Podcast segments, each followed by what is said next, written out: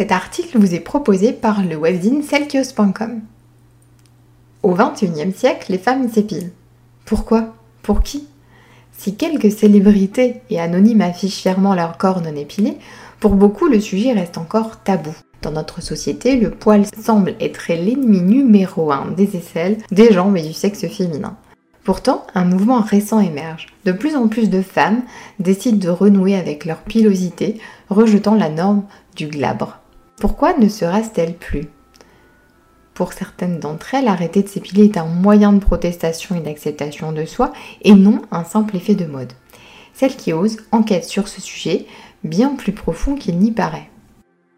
Au XVIe siècle, on rasait les pubis des sorcières car on avait l'impression qu'il y avait un pouvoir incroyable détenu dans leur poil pubien. La pilosité effrayait, elle était même perçue comme une forme d'agressivité féminine et animale. Dans son ouvrage Le sens du poil, l'anthropologue Christian Bromberger traque les différents rituels et usages pileux à travers le monde et les analyse au sens religieux, artistique et politique. Il rappelle qu'au début du XXe siècle en Europe, seules les actrices et les danseuses s'épilaient pas les dames de la bonne société. L'absence de poils aux aisselles, par exemple, était considérée comme obscène car assimilée aux femmes de petite vertu. Aujourd'hui, il provoque souvent un dégoût profond, si bien qu'il est socialement admis et conseillé de les faire disparaître, de les rendre invisibles. Au contraire, en Afrique de l'Ouest, il existe une symbolité érotique des poils, gage de féminité et de puissance sexuelle. Pour le sociologue Lamine Niadé, cette appétence est avant tout d'origine culturelle. En campagne, les femmes ne pensent pas à s'épiler. Elles ne le font pas car une croyance dit qu'on ne doit pas toucher à ce que Dieu a fait de notre corps. Chez la femme moderne, son corps lui appartient, donc elle en fait ce qu'elle veut. Pourtant, on observe une nouvelle tendance boostée par les confinements successifs liés à la crise sanitaire. Le nombre de personnes qui ne s'épilent plus, le pubis a doublé en moins de 10 ans. En effet, la pratique du no shave est passée de 15% en 2013 à 28% en 2021, selon une étude de l'IFOP. Connaissez-vous l'anecdote de la jupe de Marilyn Monroe qui s'envole au-dessus d'une bouche d'aération? Eh bien, celle-ci, elle porte une double culotte pour cacher sa pilosité pubienne. Le cinéma les a totalement invisibilisés. On n'en voit nulle part des poils au cinéma. Il n'existe pas une femme désirable et séduisante et celle qui n'en a pas. Dans le livre Parlons poil, Juliette Lanrouilly et Léa Taïb offrent des pistes de réponse à un certain nombre de questions telles que pourquoi les femmes s'épilent-elles aujourd'hui? et d'où vient cette habitude? Peut-on parler de discrimination pilophobe? L'art a-t-il joué un rôle dans l'invisibilisation du poil? Comment se porte l'industrie de l'épilation? Est-il non hygiénique, viril, anti-orgasme? Les femmes sont-elles libres de faire ce qu'elles veulent de leur corps? Dans nos sociétés mondialisées, nous avons tendance à aimer le lisse et le glabre, à trouver plus sexy l'absence de poils. Les jeunes femmes commencent à se les enlever vers l'âge de 12-13 ans car les poils ce n'est pas joli. Celles qui les gardent doivent faire face aux moqueries à l'école. Pourtant, ils possèdent des fonctions utilitaires. Ceux sous les aisselles ou les jambes servent à retenir la transpiration, tout comme nos sourcils et nos cils. Non, ils ne sont pas sales. Non, ils ne jouent pas sur notre odeur. Sous les bras, les poils jouent même un rôle de thermorégulateur. Ils aident à rafraîchir le corps.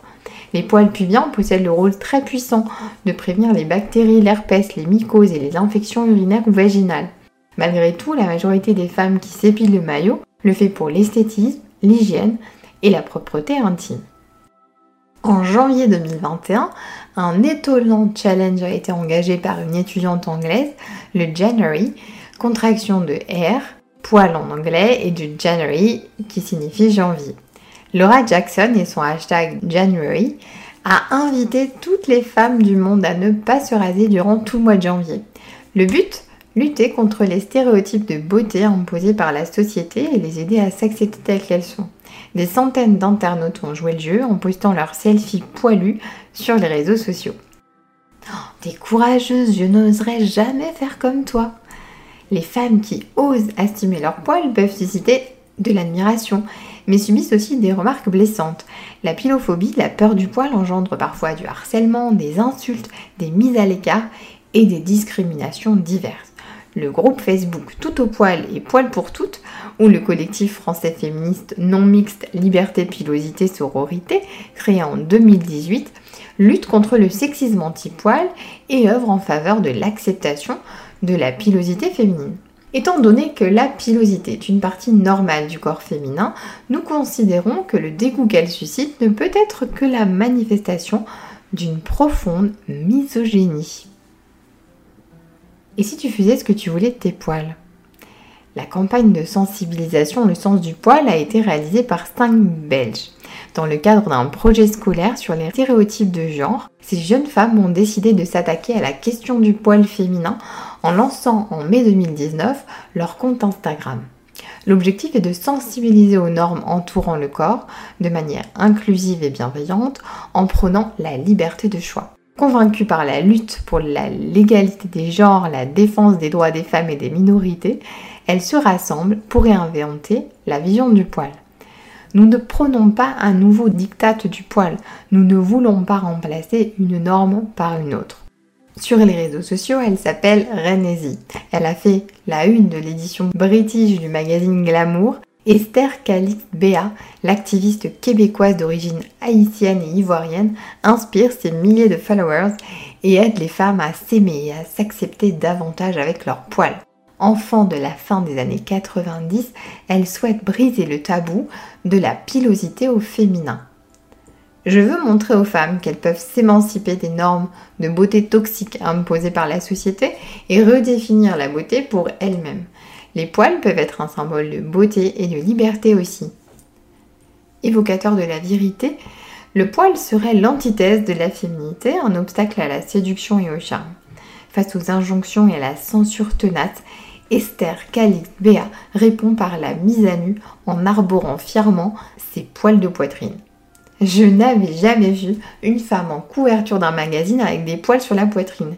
Et c'est moi Je n'aurais jamais pensé que je pourrais faire la différence et participer à faire bouger les mentalités. Enfin, j'aurais aimé voir des femmes qui me ressemblent poilues. Dès ses 11 ans, Esther s'épilait. Elle évite même certaines fêtes ou rendez-vous amicaux qui l'obligeraient à venir en tenue légère ou en maillot de bain. J'ai fini par être fatiguée de tout cela et j'ai progressivement réalisé l'importance de travailler sur la façon dont je voyais mon corps et la manière de le changer. Haïr mon corps était préjudiciable à ma santé mentale.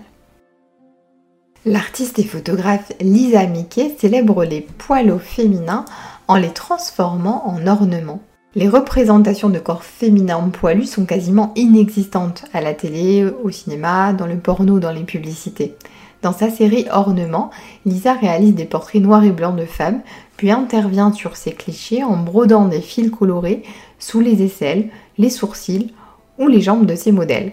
Ces faux poils deviennent de motifs graphiques filaires, des oripeaux de luxe, des bijoux que l'on porte sur soi avec fierté. Ces clichés réjouissants et surréalistes questionnent sur l'image que l'on se fait de la pilosité. Les femmes sont des homo sapiens comme les autres. Comme tous les primates, elles appartiennent à la classe des mammifères, et qui dit mammifère dit forcément poils. Les femmes possèdent le même nombre de poils que les hommes, soit environ 5 millions. Le choix d'arrêter de s'épiler reste encore marginal et difficile à assumer. Certaines le font pour se réapproprier leur corps, s'émanciper des dictats de beauté, s'affranchir des idées préconçues. Garder ses poils serait une façon de cultiver son pouvoir, d'abord sur soi-même, mais aussi au sein de la société. Une fois dépassés, les autres complexes et interdits semblent être plus faciles à accepter. D'une façon globale, je m'assume davantage. Certaines sensations corporelles reviennent. Les poils sont très sensibles au niveau du pubis, ce qui a activé une partie de ma libido, rapporte Pamela, fondatrice du mouvement Mes poils.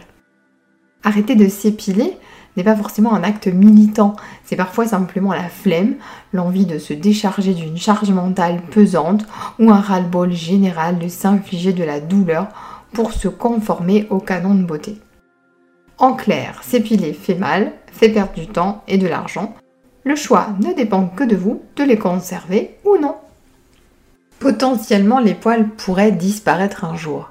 Dans le passé, ils nous protégeaient du froid. Par esthétisme, nous en, nous en sommes délestés.